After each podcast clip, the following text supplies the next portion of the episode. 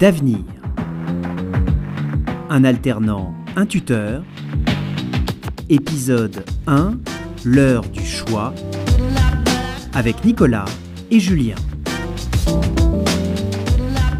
Je m'appelle Nicolas Galazzo, je suis à l'école à IARTSUP Paris, dans le pôle de communication et design digital.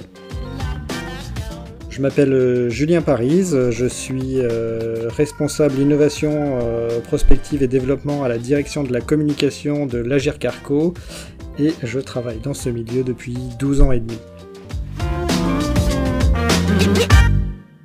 L'alternance, ça arrive en fin de troisième année. on est obligé de faire une alternance en quatrième année pour valider le diplôme, en quatrième et en cinquième année. Et du coup, la Carco, euh, qui avait besoin d'un profil comme le mien et qui en plus de ça est sur des domaines que je ne connais pas du tout, était une option euh, qui vraiment me donnait envie pour aller découvrir et aller de l'avant.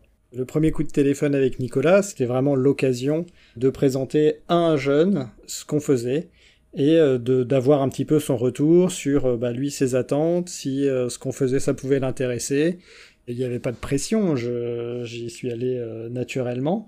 Mais euh, je me disais, bah, est-ce que je vais avoir assez de choses à lui proposer? Est-ce que ce que je vais lui proposer, ça va lui plaire? Et au terme de l'échange, je me suis dit, je suis sûr que ça pourra bien se passer ensemble. Trouver une alternance, c'est beaucoup de remise en question et de doutes en attendant les réponses bien évidemment à nos demandes et c'est de se savoir si en fait notre profil va convenir à quelqu'un, si cette personne va bien comprendre euh, de quoi on est capable, s'il n'y aura pas de malentendu, si on risque pas en plus par la suite d'être délaissé ou tout simplement de ne pas avoir des missions qui correspondent à ce pourquoi on est venu à la base. On a envie d'être utile, cette curiosité qui, euh, qui est un peu le, le motivateur de l'alternance, on a envie tout simplement de trouver une, une, entreprise, une boîte, une agence dans laquelle on va se sentir bien, tout au long de l'alternance, dans laquelle on va s'entendre bien avec euh, notre tuteur, nos supérieurs, les personnes avec qui on va travailler. C'est vraiment voilà que tout soit bénéfique pour les autres et pour nous aussi. Ce qu'on attend quand on se lance dans cette démarche d'alternance euh, du côté du tuteur, c'est euh, de confronter ce qu'on fait à quelqu'un d'extérieur, quelqu'un qui va pouvoir amener sûrement des nouvelles idées, des nouvelles manières de faire, remettre un petit peu en question ce qu'on fait déjà, et aussi plus personnellement c'est très gratifiant de pouvoir euh, bah, aider quelqu'un à découvrir un métier, euh, lui donner déjà des premières euh, pistes, des premiers éléments pour qu'il puisse se sentir bien dans ce métier et pouvoir développer ce qui lui plaît.